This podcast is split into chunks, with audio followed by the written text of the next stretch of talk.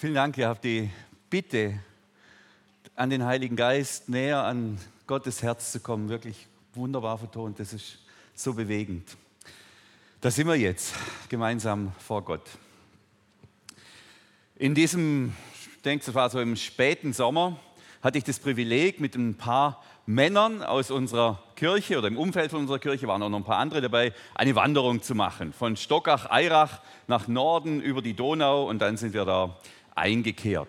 Und wir waren nach unseren vielen Kilometern recht erschöpft, haben uns dann da niedergelassen in dieser Gastronomie.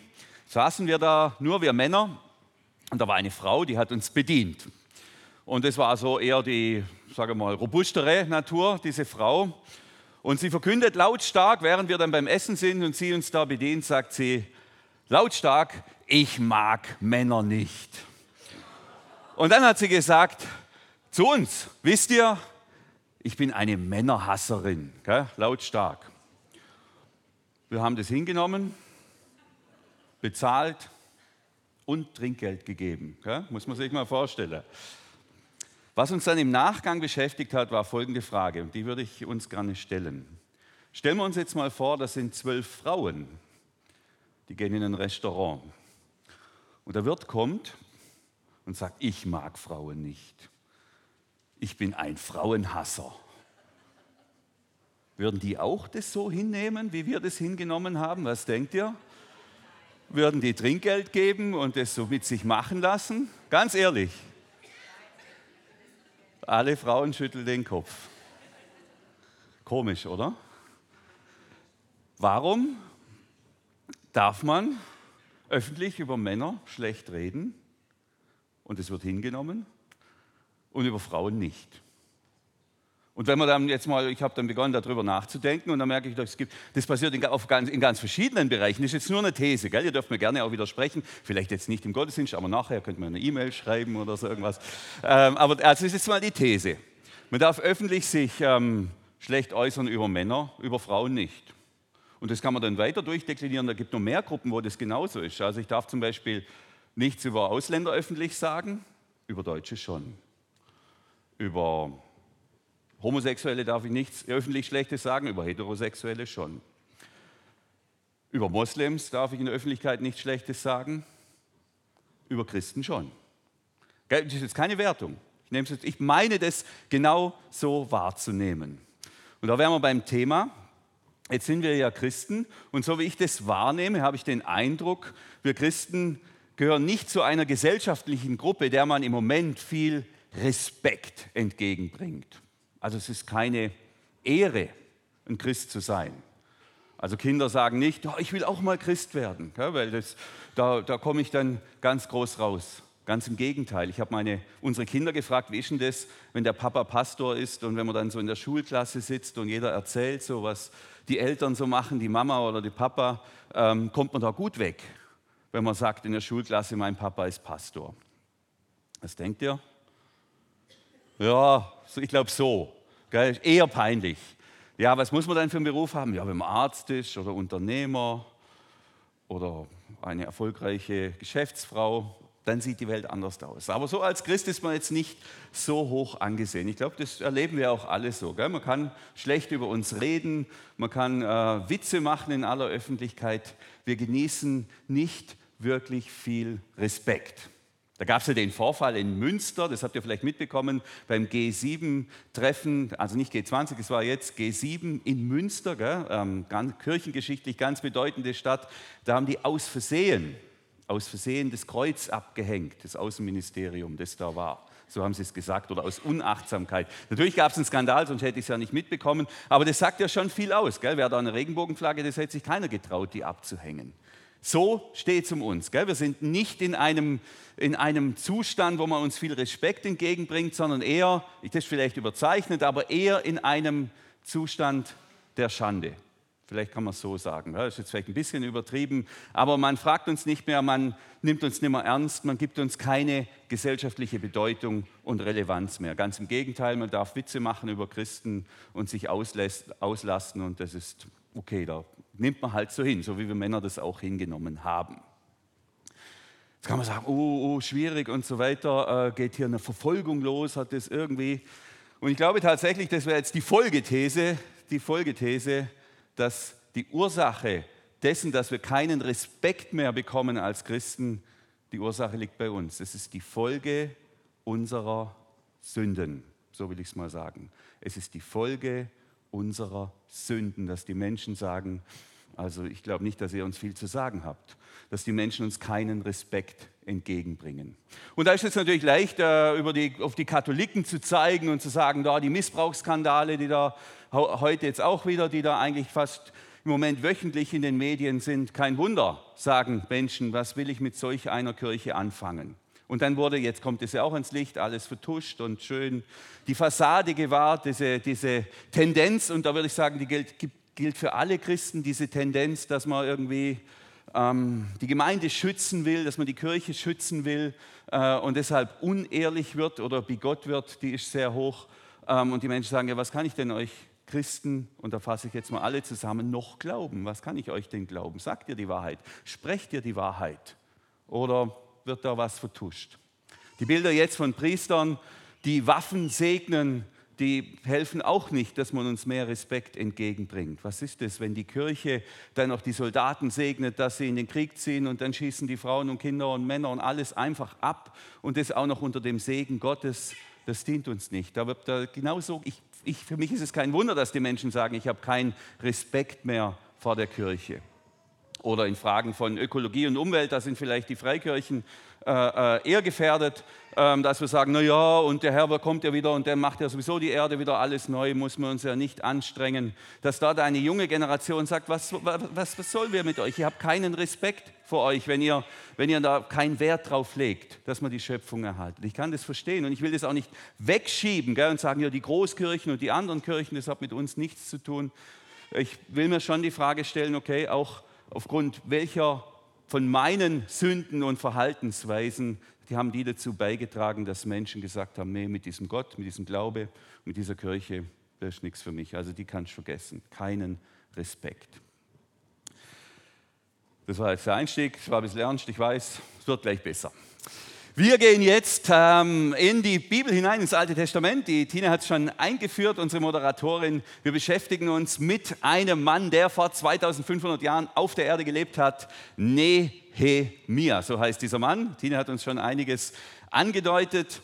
Er hat gelebt als Mundschenk am persischen Hof in Susa.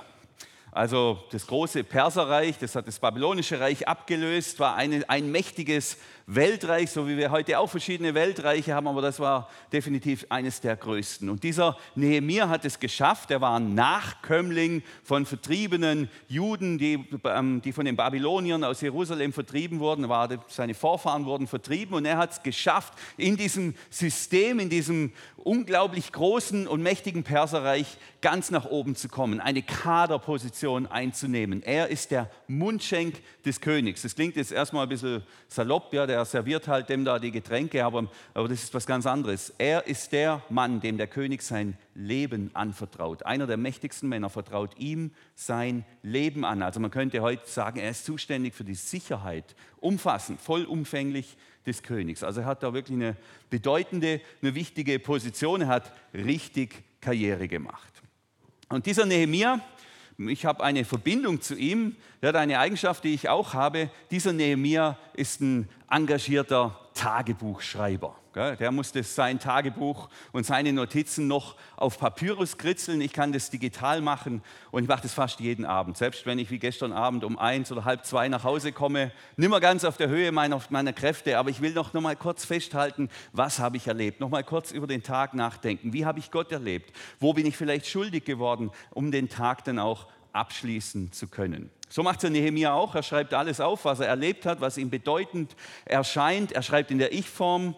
Ähm, schreibt man natürlich immer so ein Tagebuch in der Ich-Form. Er schreibt da Gebete rein, so gerade wie es ihm so kommt. Und dieses Tagebuch hat es tatsächlich in die Bibel geschafft. Und dieses Tagebuch ist das Buch Nehemia, das wir jetzt, in das wir jetzt etwas gemeinsam hineinlesen werden. Und es beginnt ganz banal dass sein Bruder mit ein paar Gefährten unterwegs war. Der hat, was weiß ich, eine Weltreise gemacht nach dem Abi, keine Ahnung, was man da so gemacht hat im Perserreich als äh, ähm, Abkömmling oder begünstigter junger Mann. Jedenfalls war dieser Bruder von Nehemia in Jerusalem, der Stadt ihrer Vorfahren, der Stadt des Tempels, der Stadt von König David, diese bedeutende Stadt. Und Nehemia fragt seinen Bruder, wie war es denn in Jerusalem? Und dann notiert er in seinem Tagebuch folgendes, ganz am Anfang vom Buch Nehemia, Vers 3. Sie berichteten mir, also der Bruder und die Gefährten, die Menschen in der Provinz Juda, die der Verschleppung entgangen sind. Also nicht die, die das nach Babylon verschleppt wurden oder nach,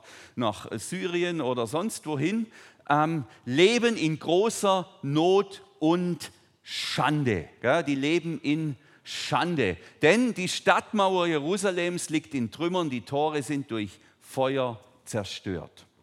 Also diese diese Menschen dort, unsere Glaubensschwestern und Brüder, sagt der leibliche Bruder von Nehemia, die leben in einem Zustand von Not und Schande. Und was macht die Schande aus? Die haben keine Stadtmauer mehr. Die heilige Stadt hat keine Stadtmauer mehr. Da kann jeder rein einfach so rumtrampeln. Da kann jeder tun und lassen, was er will. Da steht der Tempel, da ist alles. Das ist unseren heiligsten Ort und wir können den nicht mal, nicht mal schützen. Die Menschen haben keinen Respekt Respekt mehr vor uns, die respektieren uns nicht mehr. Also eine analoge Situation zu heute. Und, da, und wir können da auch nichts dagegen tun. Wir haben keine Mauer, keine Tore, nichts. Jetzt könnte man ja denken, der Nehemia, ich meine, der ist safe. Der sitzt da in Susa, Gell, fantastisch, ganz oben beim König, kriegt immer super Essen, äh, super Gehalt, Vertrauen des Königs. Kann, also der könnte doch sagen, ja, schlimm, schlimm, okay was machen wir jetzt? Gehen wir ins Kino.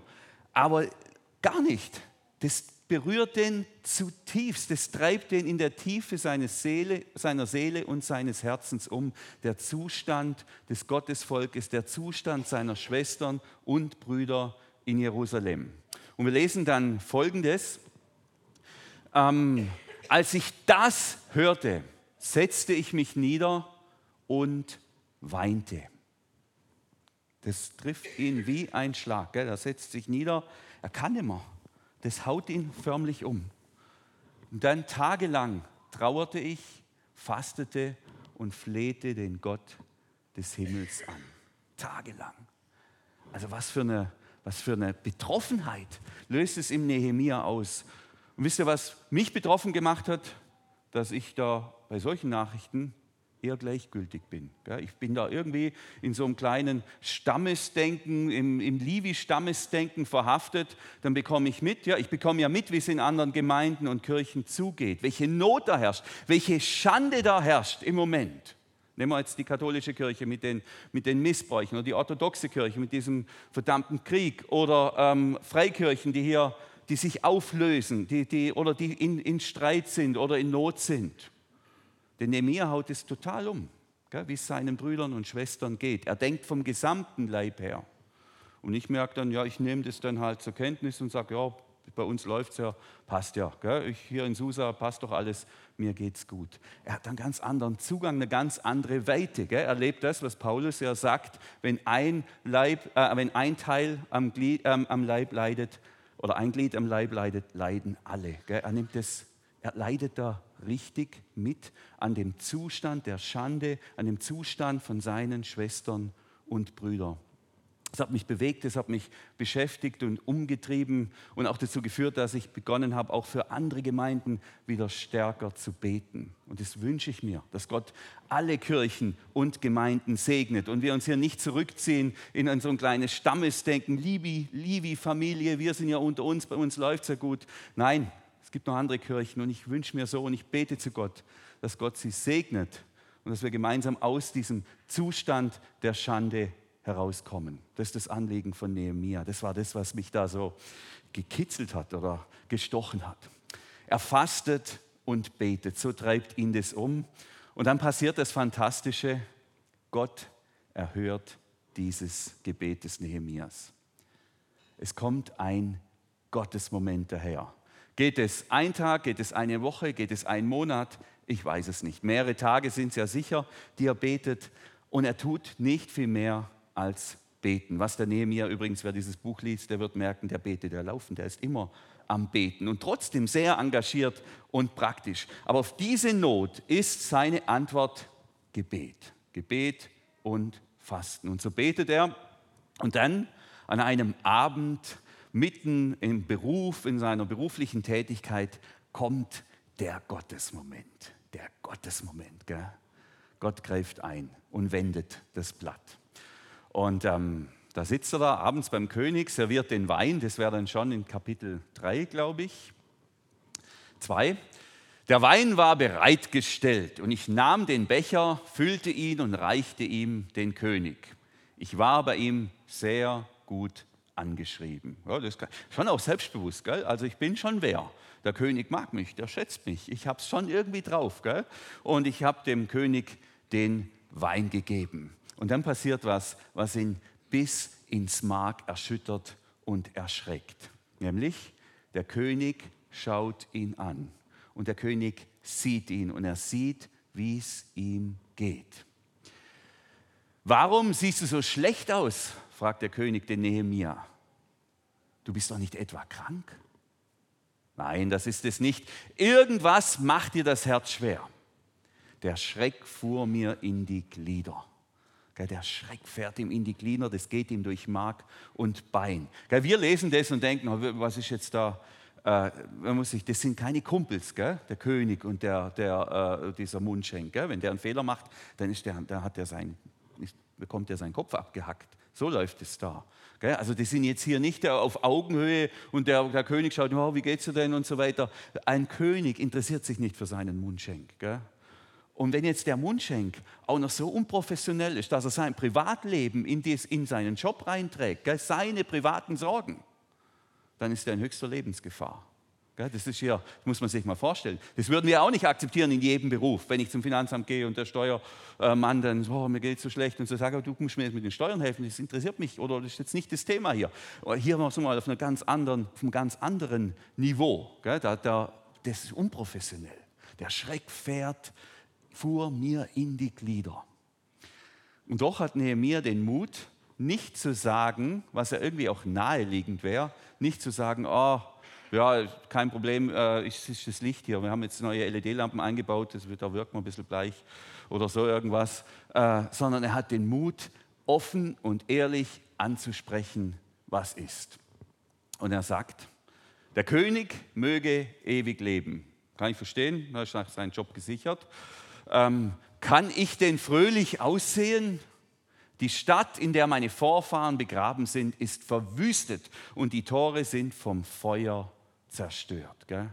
Wie kann ich fröhlich sein? Wie kann ich gut aussehen, wenn die Stadt meiner Vorfahren, wenn da, wo meine Brüder und Schwestern sind, wenn es da so schlecht geht? Gell? Wie kann ich, wie kann es mir gut gehen, wenn es der Lindenwiese schlecht geht? Oder wenn es dieser Gemeinde oder meiner Gemeinde dort schlecht geht? Wie kann es mir da gut gehen? Also er legt alles auf den Tisch. Ein riskantes Manöver. Aber ich glaube, Nehemiah spürt, hier ist jetzt dieser Gottesmoment. Der Gottesmoment ist da. Und dann fragt ihn der König und sagt, und was ist deine Bitte? Was willst du? Ich schickte ein Stoßgebet zum Gott des Himmels. Gell?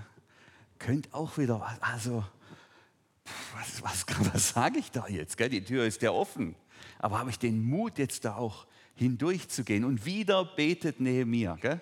ganz wach, immer verbunden mit Gott. Er schickt ein Stoßgebet zum Gott des Himmels. Und dann sagt er, ähm, mein König, wenn es dir gut erscheint und wenn du deinem Diener Vertrauen schenkst, dann lass mich doch nach Judäa gehen, in die Stadt, in der meine Vorfahren begraben sind, damit ich sie wieder aufbauen kann.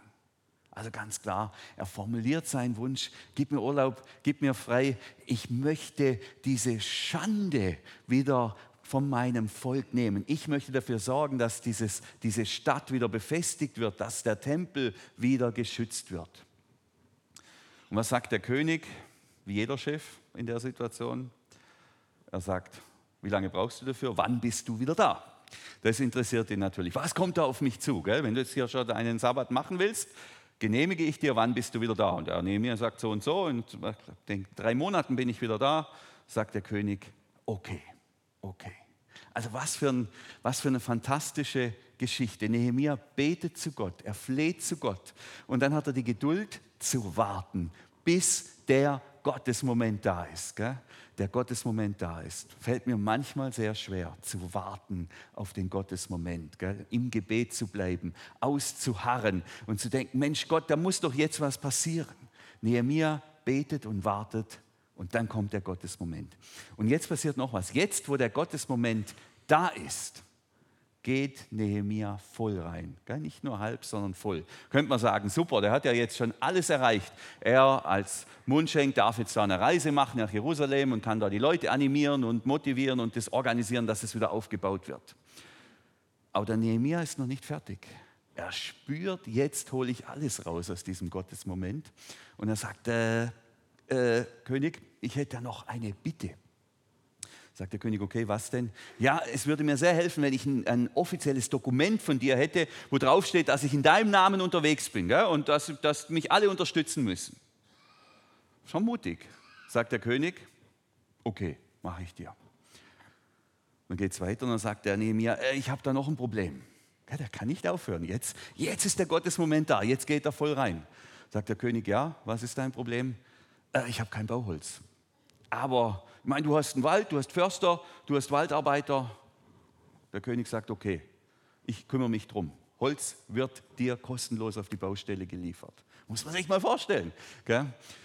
Und bevor dann der Nehemiah wahrscheinlich noch zur dritten Frage ansetzt, sagt dann der König, und eine Leibwache gebe ich dir auch noch mit. Und dann ist das Gespräch beendet. Gell? Unglaublich, unglaublich. Von einem Moment auf den anderen ist dieser Gottesmoment, der alles wendet, der das Blatt so wendet. Er hat plötzlich alles. Er hat ein Mandat, er, ist, er hat ein Schreiben vom König das ihm, und einen, Geleitschutz und bekommt sogar noch das Baumaterial direkt auf die Baustelle kostenlos geliefert. Unglaublich. Da gibt es ja diesen Begriff, ich weiß nicht, man, wie man das richtig sagt, ich glaube, der heißt Chutzpe, oder? Kennt ihr das? Sagt man, spricht man das so aus? Chutzpe. Ja, das ist so eine Art, meine Frau, wie sag's mal laut? Chutzpe. Chutzpe. Das ist so eine Art ähm, Frechheit, Unverfrorenheit, Dreistigkeit. Und ich finde, der Nehemiah hat hier so eine Art geistliche, spirituelle Chutzpe. Er spürt, jetzt ist der Moment da und dann geht er voll rein. Und das Resultat ist überwältigend. Wir haben was ganz Ähnliches erlebt. Mein lieber Kollege Thomas, ist der eigentlich auch da? Ich glaube schon, gell? Der hat auch so, ein, so eine geistliche Chutzpe bewiesen. Er war im Gespräch mit einer Stiftung und es ging um die Frage, unterstützen die unser Bauprojekt? Und dann hat er den Mut gehabt und ich denke auch gespürt, da ist eine Türe offen. Hey, wenn man hier so eine LED-Wand hinmachen könnte, das würde uns echt voranbringen. Gell? Und äh, sagt der Stiftung dann tatsächlich noch oder, oder, erwähnt bei der Stiftung, dass wir da in diese Richtung auch weiterdenken. Gell? Einfach mal raus, einfach mal sagen. Und was passiert? Die Stiftung sagt, naja, euren Bau könnt ihr selber bezahlen, aber die Wand, die unterstützen wir mit 100.000 Euro. Gell? Und zack, ist das Geld da. Gell? Das müssen wir mal das, ich war ja da nur quasi passiv im Büro, aber ich war total erschlagen. Das hat mich so, so geflasht. Gell? Zack, wendet sich das Blatt. Zack, auf einen Schlag äh, ist die Tür offen. Passiert da was, womit wir vorher überhaupt nicht gerechnet haben. Also wenn der Gottesmoment da ist, wenn er da ist, dann mit Chutzpe reingehen und alles rausholen, was irgendwie geht. Das sehen wir hier beim Nehemiah, wenn der Moment da ist. Aber bis der Moment da ist, beten und warten. Ja, und so macht sich Nehemiah auf die Reise nach Jerusalem, die Reise nach Jerusalem, ähm, um dort eine Mauer zu bauen. Gell, jetzt ist das natürlich so eine Sache mit Mauerbauen in Deutschland, haben wir ja auch unsere Erfahrungen. Gell? Niemand hat die Absicht, eine Mauer zu bauen, hat mal jemand gesagt, Nehemiah hat die Absicht, eine Mauer zu bauen. Dann kann man jetzt fragen, okay, der will da eine Mauer bauen, ein Stadt, Stadttor bauen. Aber ich glaube, wir alle spüren, wir alle spüren, hier geht es um, um viel mehr als nur um ein Bauwerk. Das ist viel mehr als nur Steine aufeinander schichten. Diese Mauer ist ein Symbol. Diese Mauer ist ein Zeichen. Hier geht es doch darum, die Schande, die Schande, die Respektlosigkeit, die dem Volk Gottes entgegengebracht wird, aufzuheben. Hier geht es darum, ein Zeichen zu setzen. So wie jedes Bauwerk irgendwie eine tiefere Bedeutung hat und was ausstrahlt, so ist es mit dieser Mauer, mit der Stadtmauer von Jerusalem natürlich im ganz speziellen Maß. Vor uns liegt ja auch ein Bauprojekt, deshalb habe ich mich auch mit dem Nehemiah so beschäftigt. Wir beginnen an morgen in einer Woche, da geht es hier los, da geht es hier rund. Gell? Und wir diskutieren auch immer wieder die Frage, ja, ist es in so Krisenzeiten sinnvoll, richtig, ähm, so viel Geld in Äußerlichkeiten zu investieren, in Steine und Mörtel und Beton und Holz und so weiter? Macht es Sinn oder müssten wir nicht viel mehr in die innere Gemeinde, in unsere Gemeinschaft investieren oder mehr, noch mehr vorsorgen für den Winter und so weiter? Wir, trennen das dann so zwischen außen und innen und das hat eine gute und eine starke Berechtigung. Ich möchte aber gleichzeitig sagen, dass es, glaube ich, es gibt eine Wechselwirkung zwischen außen und innen. Also wenn wir, Nehemiah baut nicht einfach nur eine Mauer und wir bauen auch nicht einfach nur, machen auch nicht einfach nur eine Renovation. Das, ist, das hat ein Symbol, da, steckt ein Zeichen drin. In Ovingen, das ist das Nachbardorf von hier, für alle vom Livestream, die jetzt nicht gerade aus der Gegend sind, da wird und das, ich kann, wenn ich da vorbeifahre, dann denke ich, ich spinne. Äh, da wird eine Tankstelle gebaut. Eine Tankstelle. Und ich denke, jetzt haben wir das Jahr 2022. Die eröffnen im Jahr 2023 eine Tankstelle. Da könnte ich durchdrehen. Ich bin äh, leidenschaftlicher Elektroautofahrer. Ich glaube an die Energiewende. Also natürlich, ich glaube an Gott, aber ich finde die Energiewende gut, sagen wir mal so, und richtig. Und jetzt baut da jemand eine Tankstelle. Das regt mich auf. Das regt mich wirklich auf. Und, und da geht es doch gar nicht um die Tankstelle. Mir geht es nicht um die Tankstelle. Aber diese Tankstelle ist ein Symbol, ein Zeichen, dass es Menschen gibt, die an eine fossile Zukunft in Deutschland glauben. Und die meinen, in den nächsten 30 Jahren kann man da noch richtig Geld investieren in den Verkauf von Diesel und Benzin. Oder was auch immer. Vielleicht geht es ja ums Grundstück, kann ja auch sein. Aber das, also das Zeichen, das Zeichen, das dahinter steht, das ärgert mich. Andere finden es wahrscheinlich gut, können wir auch noch diskutieren, könnt ihr mir auch gerne E-Mail schreiben, wenn ihr wollt, kein Thema. Äh, aber da wollen wir uns nicht aufhalten. Aber, aber ich fahre da nur an der Baustelle vorbei. Und, und diese Baustelle, dieses Symbol, dieses Zeichen regt was in mir an, regt mich auf, jetzt in dem Fall.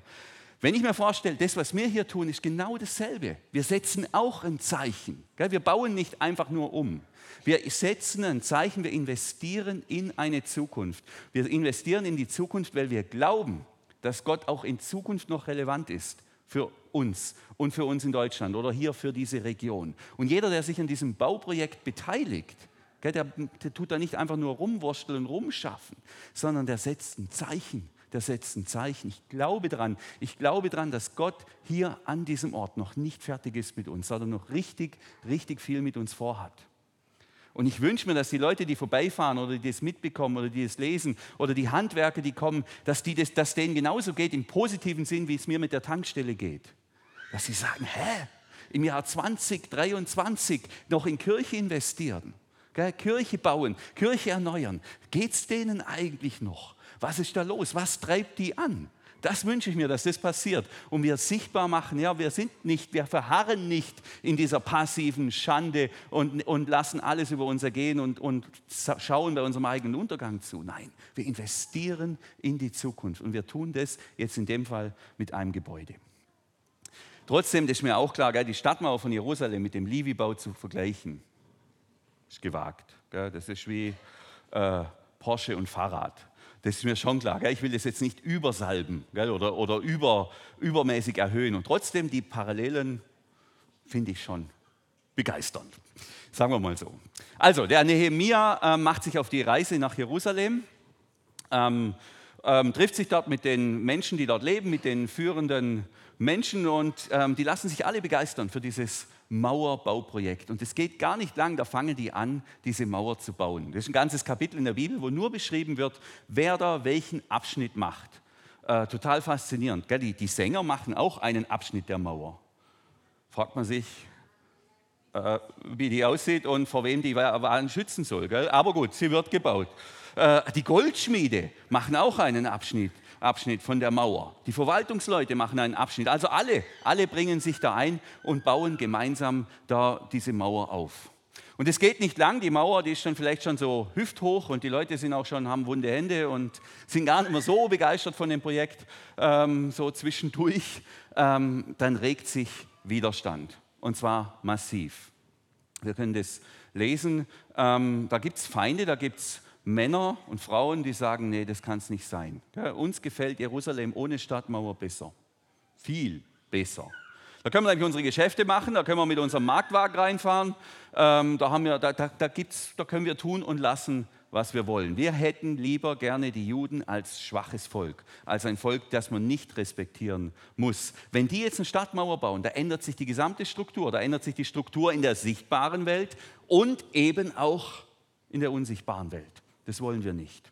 Und deshalb hecken die da gemeinsam einen Plan aus. Unsere Feinde dachten, ehe die Judäer etwas ahnen, sind wir schon mitten unter ihnen. Gell? Äh, schlagen sie zusammen und bereiten ihrem Machwerk ein Ende. Das ist der Plan. Wir, ähm, die sind ja so im Arsch, wenn die da bauen, äh, ähm, da kommen wir abends und nachts, da prügeln wir mal auf die ein, die Mauer werfen wir um und dann reicht es denen. Gell? Dann reicht denen. Die zermürben wir, die machen wir fertig. Gell? Vielleicht ein bisschen, wie es jetzt gerade in der Ukraine geht. Die machen wir platt. Das wollen wir nicht. Ähm, das ist der Plan. Glücklicherweise bekommt Nehemiah etwas von diesem Plan mit. Aber was man eben hier sehen kann, und das finde ich auch für unser Bauprojekt wichtig. Oh, wie gesagt, Porsche und Fahrrad, gell, ich will es hier nicht übersalben, aber trotzdem, wenn etwas Relevantes gebaut wird, wenn etwas Relevantes passiert und wenn das, was wir tun, relevant ist, wenn es Bedeutung hat, wenn es wirklich ein Zeichen ist, dann kann es nicht anders sein, als dass es Widerstand gibt. In der sichtbaren und in der unsichtbaren Welt. Das muss es dann geben, weil da passiert ja was, da ändert sich ja die Struktur. In der sichtbaren und in der unsichtbaren Welt, da verschieben sich ja Dinge. Und deshalb kann es eigentlich nicht anders sein, als dass es Widerstand gibt. Ich meine nicht, gell, dass man keine Kritik äußern kann. Das ist kein Widerstand. Gell. Man darf auch rummaulen und rumkritisieren. Geht mal zum Vordach, bildet, ähm, bildet, euch selbst eine Meinung. Das ist kein Widerstand. Das heißt auch nicht, dass es relevant ist, wenn man da jetzt äh, anderer Meinung ist. Aber ich glaube trotzdem, dass wir uns darauf einstellen können, und das haben wir eben auch schon erlebt in den verschiedenen intensiven Phasen unserer Gemeinde, dass es da Widerstand gibt, dass es Probleme gibt. Das gehört dazu. Das ist nicht ein Zeichen, dass es nicht im Sinne Gottes wäre. Das sollten wir uns nicht entmutigen lassen. Jetzt beginnt ja, ich habe vorher, Markus äh, hat mir das mitgeteilt, vorher, äh, äh die WM beginnt ja heute Abend. Gell? Ich weiß, keiner schaut sie, ich schaue sie aber nur heimlich. Ähm, äh, keine Sorge, aber die beginnt ja jetzt, heute Abend. Und bei so einem Turnier, äh, da gibt es ja für so eine Mannschaft drei Phasen. Ich finde es ein schönes Bild für die Gemeinde. Drei Phasen. Es gibt die Phase der Erholung, Rekreation, es gibt die Phase vom Training und dann gibt es immer den Moment des Spiels. Und beim Spiel, da zählt es. Da kommt es drauf an, was man im Training geübt hat und ist auch die Frage, wie gut man sich erholt hat. Und ich habe den Eindruck, jetzt nach 20 Jahren Gemeindearbeit und Dienst an und mit einer Gemeinde, dass es in so einem Gemeindeleben eben, wir sind nicht immer gleich ähm, im, im, im Streit oder wir sind nicht immer gleich gefordert. Ich glaube, es gibt immer wieder Phasen der Erholung, es gibt Phasen des Trainings und es gibt Phasen des Spiels. Äh, und bei den Spielen, in diesen ganz dichten, intensiven Phasen, da zeigt sich eben, was wir geübt haben. Da zeigt sich, wie wir drauf sind und was wir können und ob wir in der Lage sind, auch hier den nächsten Schritt zu machen und auch diesen Gegner, auch den unsichtbaren Gegner zu besiegen. Für mich war das letzte Spiel Corona. Das war keine Phase von Erholung. Ähm, wir haben viel gearbeitet äh, und äh, es war auch mehr als nur Training. Da wurde plötzlich, da wurde abgerufen, da mussten wir funktionieren, da mussten wir harmonieren in den ganzen Konflikten, die wir haben, in den ganzen Schwierigkeiten. Das gehört dazu. Und dann, wenn die Phase des Spiels ist, dann wird es ganz dicht. Und, das, und, es hilft, das zu wissen. Und ich denke, wenn wir jetzt in die Umbauphase kommen, ähm, beginnt auch wieder eine Phase des Spiels. Dreck, Sauerei, man kann nicht einfach kommen, die Räume sind nicht belegt äh, oder sind belegt, es funktioniert alles nicht so, wie es da war, der Dänisch krätig und was weiß ich, was da alles noch so passiert. Ähm, ist eine intensive Zeit. nicht die Zeit, wo man dann ähm, Dinge halt, naja, sondern da sind wir gefordert. Und es, es hilft, wenn wir das wissen, dass wir gefordert sind. Auch in den letzten Umbauphasen, das hat uns einiges abverlangt emotional. Da waren einige Herausforderungen, einige Konflikte auch von außen wie auch von innen. Das ist mein Anliegen. Und da finden wir ein schönes Bild bei Nehemia, wie man in diesen Spielphasen miteinander funktioniert. Was, wie reagiert jetzt Nehemia auf diese Situation? Ich lese es euch vor. Ähm, Folgendes passiert. Wir aber, wen wundert's, bei Nehemia beteten zu Gott gell, und stellten Tag und Nacht zum Schutz gegen sie Wachen auf. Gell? Wachen und beten. Das passiert. Wachen und beten. Und dann geht es weiter. Ähm, die nächste äh, ähm, da springen wir dann ein bisschen weiter, äh, und dann lest, da spüren wir, wie intensiv es dazu geht. So arbeiteten wir alle vom ersten Morgenrot an, bis die Sterne sichtbar wurden. Ja, das ist, Im Winter geht es, aber im Sommer ist es relativ lang. Aber die Hälfte meiner Leute hatte ständig den Speer in der Hand und hielte Wache, gell? Wachen und beten. Für die ganze Zeit hatte ich angeordnet, dass die verantwortlichen Bauführer und ihre Leute in Jerusalem übernachten sollten. So konnten sie nachts beim Wachdienst helfen und tagsüber an die Arbeit gehen. Wer ist hier gefordert? Die Leiter, die Verantwortlichen. Die dürfen gar nicht mehr nach Hause. Gell? Tagsüber arbeiten und nachts dann in Jerusalem Wache schieben. Also hier ganz konsequent wird hier aufgepasst. Weder ich noch einer von meinen Brüdern und Verwandten und meine, meine eigenen Leute oder Wachmannschaft, die mich begleitete, zog seine Kleider aus und jede hatte seinen Wurfspeer stets griffbereit. Ich glaube, die wollten die Feinde mit ihrem Gestank besiegen. Äh, Nee, natürlich nicht. Das ist ein Bild, ein Zeichen dafür. Ein Zeichen dafür, wir waren immer bereit, gell? wir waren immer wachsam, wir waren achtsam. Jetzt ist die Phase des Spiels, es kommt wieder die Phase der Erholung, es kommt wieder die Phase des Trainings. Aber jetzt ist die Phase des Spiels und unser Gegner verzeiht uns keinen Fehler, so ist es einfach. Gell? Der Teufel, die unsichtbare Welt verzeiht uns keinen Fehler in diesen dichten Zeiten. Und ich meine, jetzt ist wieder so eine dichte Zeit. Und es ist gut, zu wachsam zu sein, zu beten und gleichzeitig auch engagiert zu arbeiten, dass wir vorankommen. Was bei Nehemiah noch dazu kommt, ist, und das ist ja auch immer in solchen Zeiten, ist nicht nur der Widerstand von außen, der es schwer macht, diese, diese Mauer zu bauen, sondern auch die Konflikte im Inneren. Was passiert? Das ist dann die nächste Folie. Ähm, Im Volk bereitet sich Unzufriedenheit aus. Gell? Die Männer und ihre Frauen kamen zu mir und beschwerten sich über ihre jüdischen Stammesbrüder. Also jetzt plötzlich, mitten in der Bauphase, genau dann, wenn man es am allerwenigsten brauchen kann, wenn Feinde bereitstehen, wenn man diese Mauer hochziehen will, wenn alle gefordert sind, plötzlich fangen die auch noch an zu streiten. Da denkt man sich, geht es eigentlich noch? Muss das sein? Das kann man sich doch für später aufheben, für die Erholungsphase. Jetzt, genau jetzt bricht der Konflikt aus. Und ich glaube aber auch, hier haben wir es mit einem ganz normalen Muster zu tun. Genau jetzt unter Druck kommen die Konflikte. Ich habe das sehr intensiv erlebt in unserer Ehe, haben das heute Morgen auch nochmal besprochen, als äh, wir hatten mehrere Zeiten, wo Kinder von uns im Krankenhaus oder in der Klinik waren, über längere Zeit. Und das war ähm, jeweils für uns sehr herausfordernd. Und ich erinnere mich an, an, an eine Situation, als wir das Kind da in die, in, in die Klinik gebracht haben und ich habe gemerkt, ähm, meine Frau und ich, wir gehen unterschiedlich um mit, mit, mit, mit Angst und mit, mit diesen ganzen Themen. Und ich habe gemerkt, jetzt fangen wir auch noch an zu streiten über Kleinigkeiten, die wir sonst nicht, nicht wo wir sonst nicht streiten würden. Und jetzt ausgerechnet dann äh, ähm, fangen wir an zu streiten. Und ich dachte, so ein Scheiß, ich dachte, Leid schweißt zusammen. Wenn wir schon so ein Leid haben, dann könnte man doch jetzt wenigstens hier, bis ich gemerkt habe, ja, Leid schweißt zusammen, aber eben nicht automatisch. Da muss ich was dafür tun. Und es hilft extrem zu wissen, es hilft extrem zu wissen, dass wenn wir unter Druck sind, dass dann die Dinge, die normalerweise kein Problem sind, gell, der klassische Zahnpasta-Konflikt oder so, das hält man gut aus am Sonntagmittag nach dem Kuchen und so, da ist das kein Problem. Aber diese, diese, das, was normalerweise Risse sind, wenn der Druck von außen entsprechend hoch steigt, dann wird es zum Konflikt, dann eskaliert es. Und wir haben auch hier in unserer Kirche ein paar Risse, mit denen kommen wir gut klar. Und, und Kirchen, Freizeitheim. Und da, wir haben da ein paar so Risse. Das ist in guten Zeiten kein Problem. Da reißt sich jeder eben zusammen und dann gehen wir miteinander weiter. Aber wenn der Druck steigt, wenn wir im Spiel sind, dann kann der ruckzuck wirklich ein Streit eskalieren. Und deshalb bringe ich das jetzt hier auch nochmal, dass wir da wachsam und achtsam sind und sagen, okay, das, was da hochpoppt, ist wiederum das Gute auch. Da werden Dinge sichtbar, die müssen wir bearbeiten. Es ist nicht, dass wir nicht streiten dürfen, gar nicht. Thomas äh, macht, wird einen Impuls am ähm, Mittwoch senden mit, der, mit dem Gedanken, ja, wir können ja streiten, aber abends versöhnen wir uns wieder. Und ich glaube, das ist genau die richtige Haltung. Wenn da was hochkommt, dann dürfen wir uns reiben, aber abends versöhnen wir uns wieder. Und wir müssen uns nicht verwundert die Augen reiben und sagen, wieso haben wir jetzt auch noch das am Hals? Liegt am Druck, das liegt an der Spielsituation. Die fordert jetzt alles von uns. Auch wenn wir nicht die Stadtmauer bauen, gell? also Fahrrad, nicht Porsche. Trotzdem, die Prinzipien sind dieselben. So, und dann wird die Mauer gebaut. Es gibt da noch mal ein paar andere Probleme, aber die lassen wir jetzt mal weg. Ähm, müssen uns ja nicht mit allem belasten.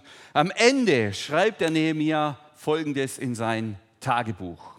Dennoch, gell, trotz all dieser Herausforderungen, wurde die Mauer vollendet. Am 25. Tag des Monats Ehul, nach 52 Tagen, hatten wir es geschafft.